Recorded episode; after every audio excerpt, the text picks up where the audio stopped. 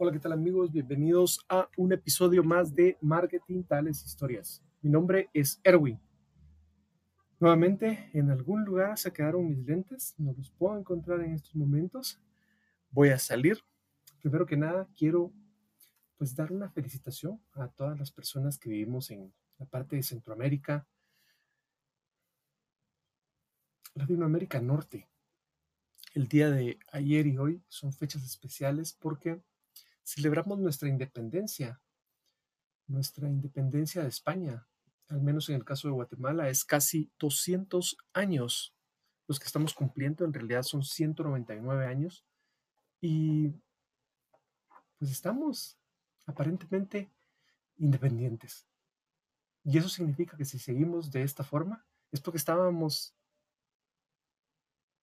en una situación un poco más compleja o más compleja a lo que podríamos estar viviendo ahora.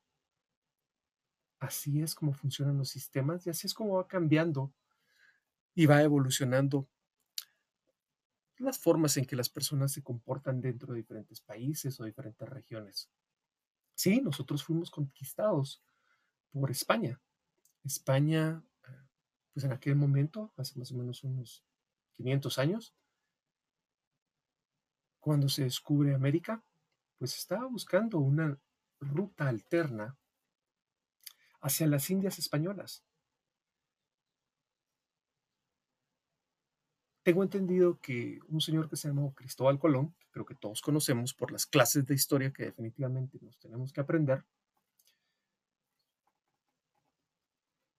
fue a pedir financiamiento.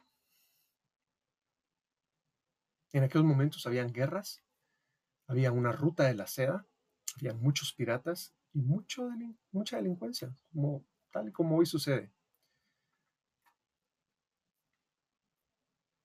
Gran Bretaña era muy fuerte, tienen que recordar eso.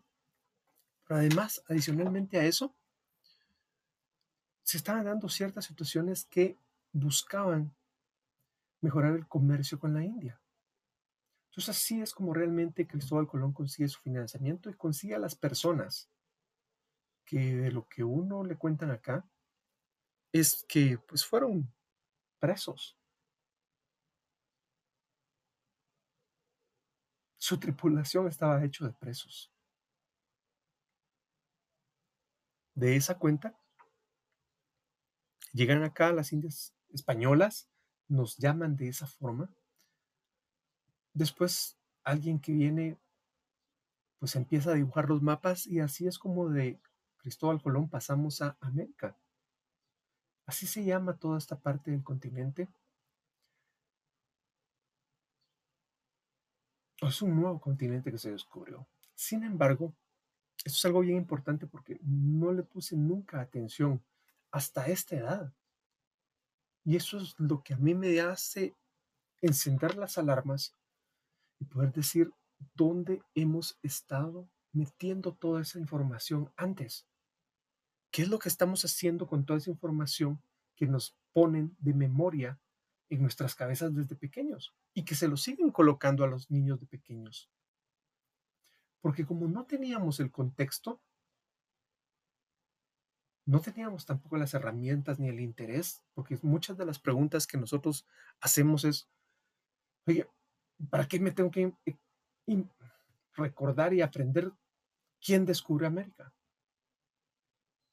Pues la respuesta es para que te enfoques nuevamente y que logres hacer algo completamente diferente con tu vida. Porque a medida de que tú cambias el enfoque, si es el enfoque correcto, eso te va a llevar a otros lugares, a otras metas, a otro nivel. Entonces lo más importante es, por ejemplo, con este ejemplo muy sencillo de la independencia y quién descubre América, que tú te puedas dar cuenta que el contexto lo cambia todo. De lo que yo me di cuenta a mi edad, porque fue hace un par de años que, que lo acabo de eh, relacionar, y fue posible únicamente hasta yo tener la información y ponerle atención a la India, el país de la India, el país que es un subcontinente. más de 900 millones de personas con una gran extensión de kilómetros. 70 años de independencia, ex colonia británica. Entonces, cuando agregas esa información, cuando le metes la información de las cinco economías más grandes del mundo, el mayor número de personas conectándose a Internet en los últimos años del mundo.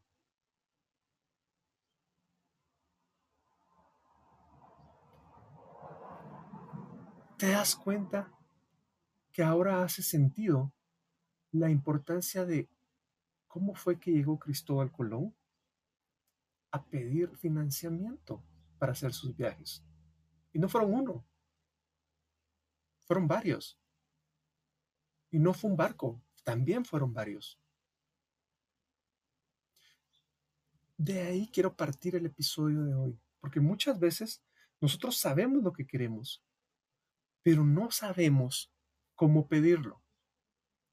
En el episodio anterior sí escuché un poco de ruido sobre lo que estaba expresando. En realidad no se trata de hacer todo este tipo de situaciones. Yo no hago marketing tales historias para venir y causar ruido. Al contrario, marketing tales historias se trata sobre poder ayudar, poder ayudar a muchas personas, a más personas, para que podamos salir adelante. Y cuando digo muchas personas, mucha gente, me estoy enfocando principalmente a las personas de 40 a 60 años, que somos los que tenemos la responsabilidad en estos momentos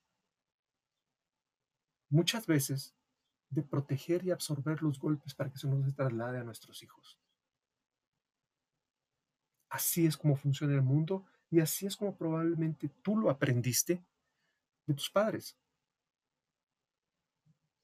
o de las personas que tuvieron a cargo tu crecimiento. Y si no, de igual forma, tú, si no hubieras tenido a esa persona atrás, te das cuenta y uno normalmente se recapacita y son las mejores personas que se hacen a cargo de otras personas. Porque no quieren que a las demás personas le pase lo mismo que ellas vivieron. Son motivadores de las personas. No me quiero desviar del tema. voy a volver porque de eso se trata el episodio del día de hoy. Pueden tomarse los capítulos anteriores como ¿Qué está hablando este? ¿Por qué está diciendo esto? Sin embargo, voy hacia un tema que mucha gente lo está hablando y se habla desde hace mucho tiempo, en los últimos 10 años, 5 años, y el tema se llama innovación.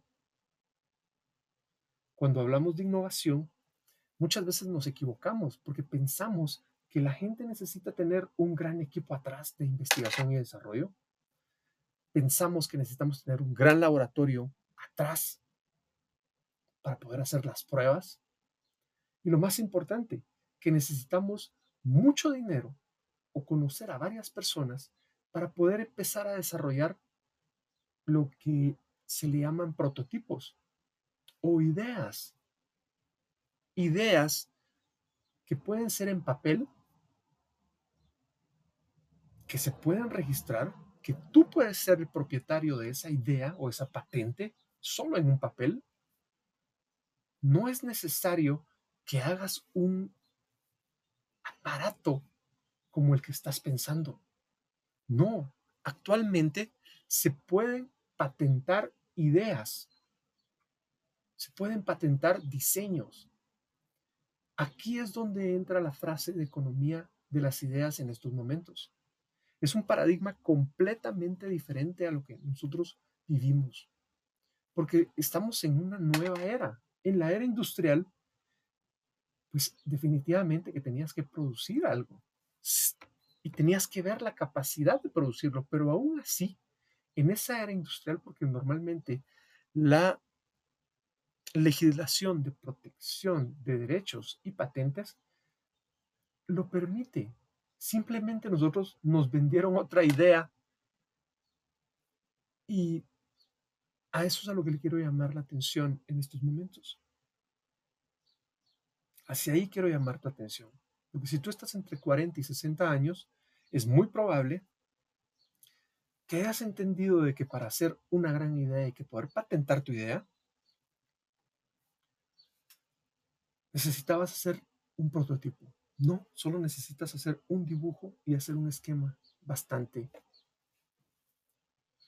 eh, definido de qué es lo que va a ser tu idea y para qué sirve tu idea.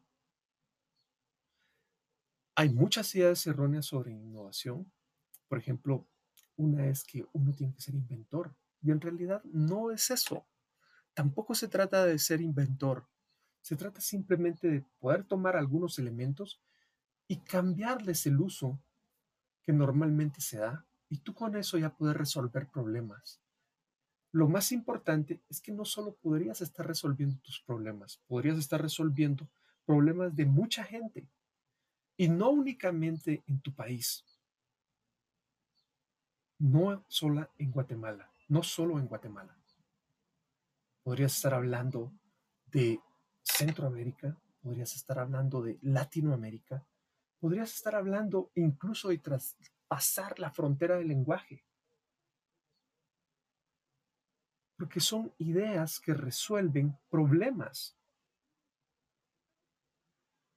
Puede ser exactamente que ni siquiera te hayas dado cuenta que en el otro lado del mundo, otra persona o un grupo de personas muy grandes tengan ese problema y tú viste la necesidad, tú tienes la necesidad y lo puedes resolver. Automáticamente al proteger tu idea, al patentar tu idea, al patentar tu innovación, tú vas a obtener dinero por esas ideas. Así es como está funcionando actualmente la economía. En algún momento, en alguna reunión, tuve un acercamiento con algunas personas, o estaba yo escuchando a algunas personas y decían, sí, pero es que tenemos que promover la innovación. Y mi pregunta fue, ¿para qué quieren promover la innovación? Porque la gente, para generar ideas, eso se hace hasta dormido. Uno sueña cosas, sueña anhelos, sueña situaciones,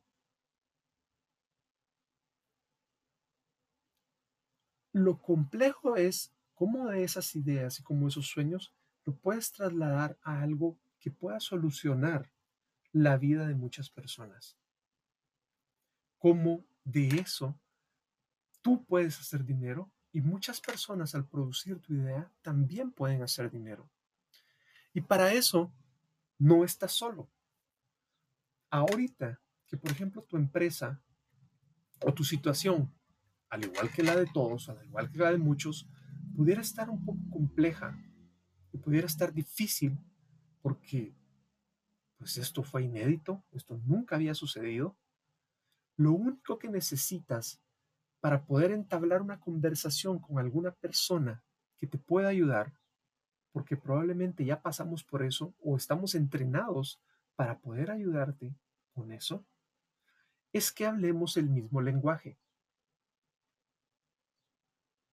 Cuando la gente me habla a mí y empieza con el, es que fíjese que yo tenía hace muchos años y me empieza a contar toda su historia, en realidad, pues lo escucho, pero llega un momento de la plática donde si no me da la información que yo necesito, yo hago una pausa y lo paro.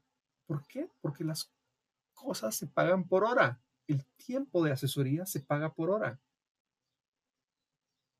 no es gratis. Sí, la Internet te ayuda gratis. Ok, pero tiene un costo.